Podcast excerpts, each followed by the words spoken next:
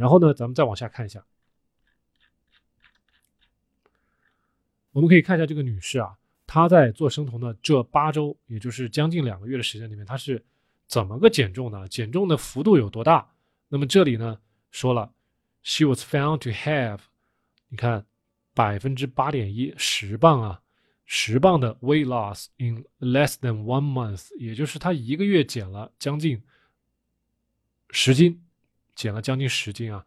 然后他一共八周，所以一共也不到两个月。那么他就算咱们满打满算两个月，他做生酮，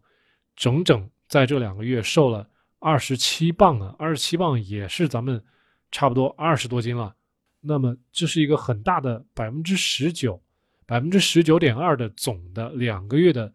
体重下降的幅度啊。那么这个医生分析呢，实际上他是这个体重下降的太快了。severe，这个体重下降太快了，叫 severe。一般来说呢，一个月下降百分之五左右是比较健康的，是比较标准的，也是不会有什么副作用的这种减重的方式啊。所以他们是从比较传统的角度来认为，他这个减重的速度实在是太快了，而且呢不健康，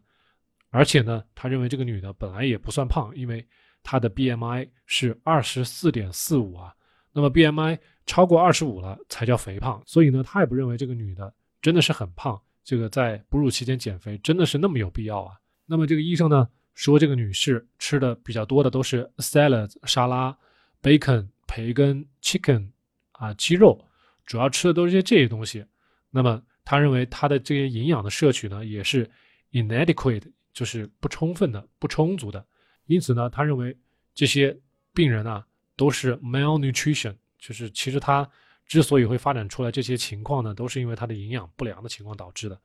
那么这些营养不良呢，会让这些人出现蛋白质啊、矿物元素啊、维他命啊，还有一些其他的一些微量的营养出现不足。那么这些人呢，就会有更高的风险会被感染啊，infection。他因为前面他说。这个人得肺炎是 infection 是感染的，然后 a variety of other organ dysfunctions 说的就是他的酮症酸中毒，其实说是咱们浑身的这个代谢的紊乱导致的，因此这个代谢上的问题呢，就是许多许多器官参与其中的，所以说的是 a variety of other organ dysfunctions。